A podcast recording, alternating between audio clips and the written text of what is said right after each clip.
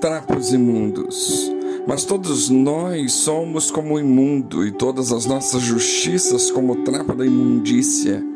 E todos nós murchamos como a folha, e as nossas iniquidades como um vento que nos arrebata. Isaías 64, 6. Muitos são os cristãos que creem que todos os seus atos justos não passam de trapos imundos. Afinal, é o que Isaías 64,6 parece dizer.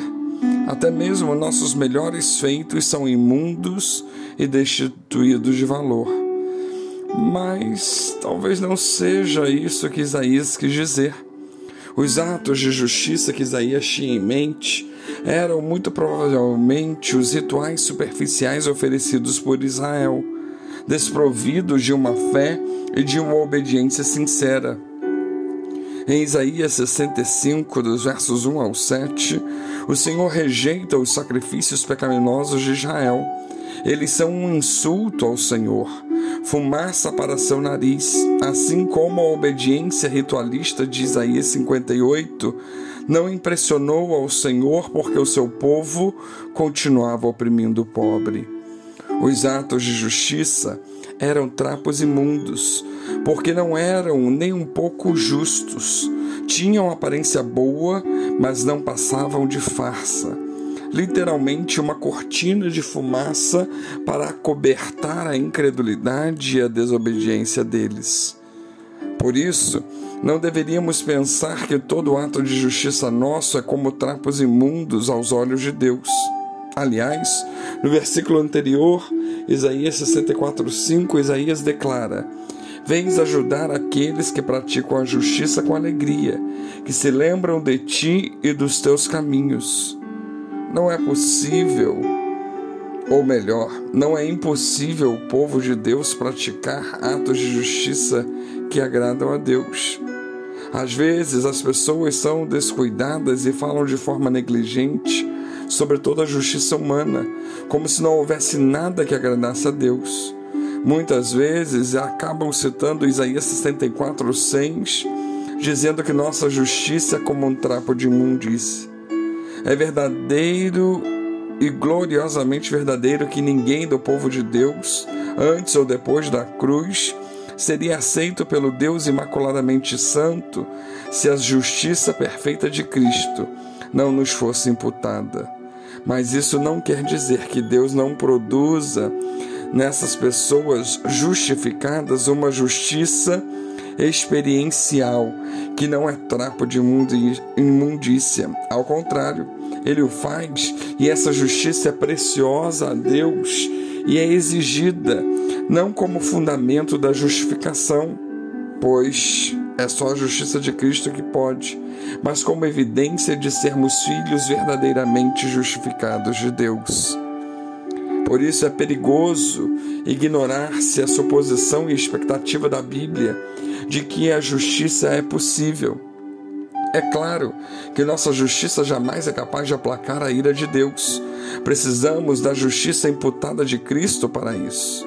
E mais, não temos como produzir justiça em nossa própria força, mas como cristãos nascidos de novo, é possível agradarmos a Deus por meio de Sua graça.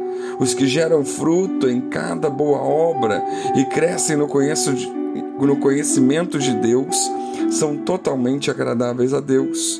Apresentar o nosso corpo como sacrifício vivo agrada a Deus. Cuidarmos de nossos irmãos principalmente dos mais fracos, agrada a Deus.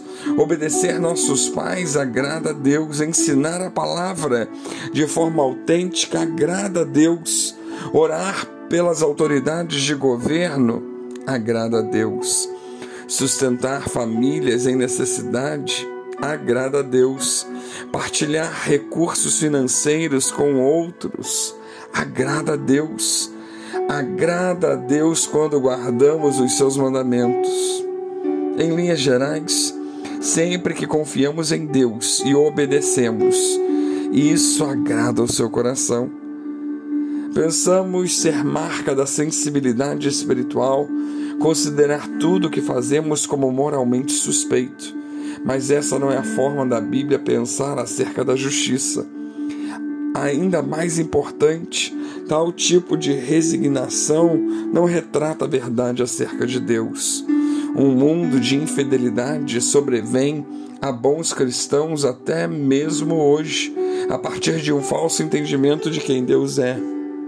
Pensa-se na vida cristã como algo lúgubre, um carregar de cruz cuja monotonia não sofre solução de continuidade, sob os olhos de um pai rígido que espera muito e nada desculpa. Ele é austero, rabugento, tremendamente temporal, extremamente difícil de agradar. É isso que muitos pensam. Mas esta não é a forma de enxergar o Deus da Bíblia. Nosso Deus não é um capataz caprichoso. Não é hipersensível nem inclinado a ataques de raiva por causa da menor ofensa. Diz o texto bíblico que ele é tardio em irar-se e cheio de amor. Ele não é difícil de agradar, embora possa ser difícil de satisfazer.